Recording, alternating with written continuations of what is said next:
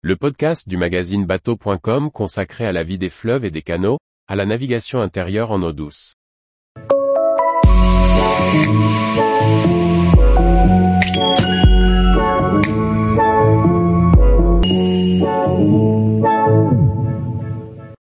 Redon, un port historique au carrefour nautique de la Bretagne.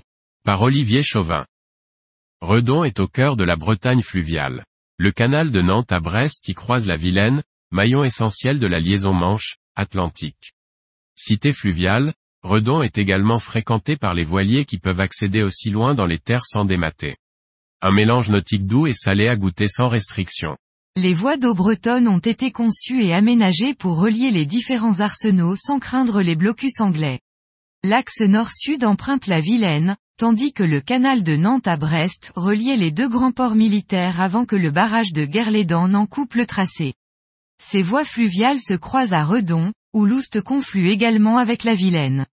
Cet ensemble fait de Redon une petite cité maillée de canaux, de bassins et de beaux plans d'eau à découvrir. La remontée de la Vilaine depuis l'Atlantique et le barrage d'Arzal est possible avec un tirant d'air allant jusqu'à 25 mètres. Le seul pont gênant, celui de Cran, dispose d'une travée ouvrante qui permet aux voiliers de venir goûter au charme de l'eau douce. On peut ainsi pénétrer dans les terres sur près de 50 km. Une navigation bucolique pour une escale dans le joli bassin creusé au centre de la ville. Un lieu d'escale incontournable pour ceux qui projettent de rallier la Manche par la voie fluviale. En suivant le cours de la Vilaine jusqu'à Rennes, on pourra ensuite rallier Dinan puis Saint-Malo en s'épargnant les aléas de la mer d'Iroise. Cette portion du parcours n'est par contre accessible qu'à des bateaux au gabarit fluvial et le tirant d'air de 2,50 mètres est l'un des plus limités du réseau français. Les plaisanciers qui ont suivi le canal depuis Nanton le choix, ils peuvent accéder à la Vilaine directement depuis l'écluse du Bélion ou poursuivre par le merveilleux, petit canal de Redon, long de 7 km et qui mène directement au centre-ville par l'écluse de la digue. En temps normal, sa jumelle sur la rive droite, l'écluse de l'Oust n'est pas ouverte à la navigation.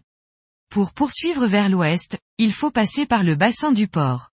Au fond de celui-ci, ouvre l'écluse des bateliers et le pont Levant qui l'enjambe.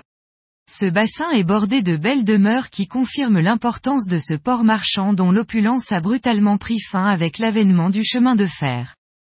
Le bassin déserté par les bateaux de commerce offre 168 places à la plaisance, mais un intéressant musée évoque joliment, à terre et à flot, l'époque où Redon résonnait des coups d'herminette des charpentiers et où les marchandises s'entassaient sur les quais avant d'être embarquées pour d'autres destinations.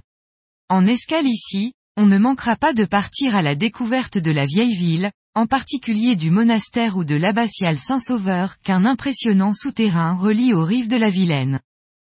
Comme de nombreuses villes carrefour, Redon est de celles que l'on a tendance à traverser trop rapidement par la route ou le rail. Aborder ici en bateau offre une toute autre perception de cette petite cité attachante et qui a encore tant à offrir aux plaisanciers de passage. Tous les jours, retrouvez l'actualité nautique sur le site bateau.com. Et n'oubliez pas de laisser 5 étoiles sur votre logiciel de podcast.